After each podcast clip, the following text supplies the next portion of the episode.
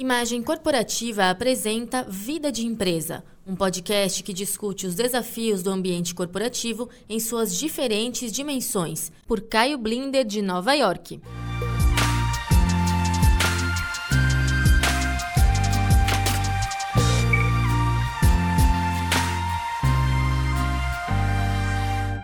Alô, empresas e seus CEOs estão sendo pressionados empurrados a tomar posição sobre temas sociais e políticos que costumavam ser evitados. Já comentei aqui sobre este uso do megafone ou do tweet nos Estados Unidos, em questões como mudanças climáticas e controle de armas. A pressão vem de funcionários, clientes e investidores.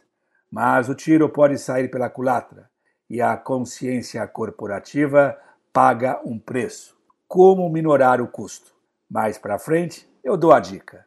Antes vou dar um pouco de contexto sobre a polêmica envolvendo a NBA e a China. A NBA, a Liga de Basquete Americana, uma máquina corporativa, uma marca cada vez mais global, mais ambiciosa.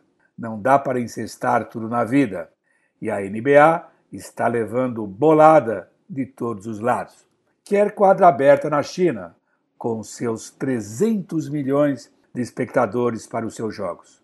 E, ao mesmo tempo, não pode coibir a liberdade de expressão de jogadores e de seus quadros. Caso do executivo do Houston Rockets, Daryl Morley, que tuitou e apagou a favor dos manifestantes em Hong Kong.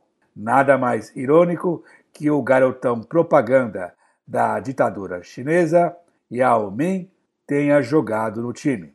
Fãs e empresas chinesas ficaram furiosas. Os cartolas da NBA se curvam à ditadura chinesa e, ao mesmo tempo, precisam manter sua brand como a mais cool, a mais progressista das ligas esportivas nos Estados Unidos. Bem mais fácil protestar em casa. Um segundo esporte do LeBron James é insultar Trump, mas ele fica de bico calado sobre o ditador chinês Xi Jinping. A China não tem os dilemas de uma empresa do mundo capitalista democrático. Afinal, o seu jogo é o capitalismo de Estado, liberdade econômica, mas boca fechada ou a favor do regime. A China é dona da bola e cada vez mais, não apenas em casa. E onde está a lição corporativa? Navegar nos mares globais significa turbulência, especialmente quando uma empresa ancora em um porto complicado e minado como a China. Um erro de cálculo, na verdade, um tweet inapropriado, pode causar prejuízos enormes em dinheiro e para o valor da marca. Em geral, empresas se cuidam e não se metem no jogo político e cultural de países onde o objetivo é ganhar dinheiro e não fazer uma revolução. Mas isso está cada vez mais difícil quando um tweet pode ser um megafone global. Em todas as partes existem os vigilantes tentando flagrar a hipocrisia corporativa. Moral da história: quem entra em campo leva bolada. Até a próxima.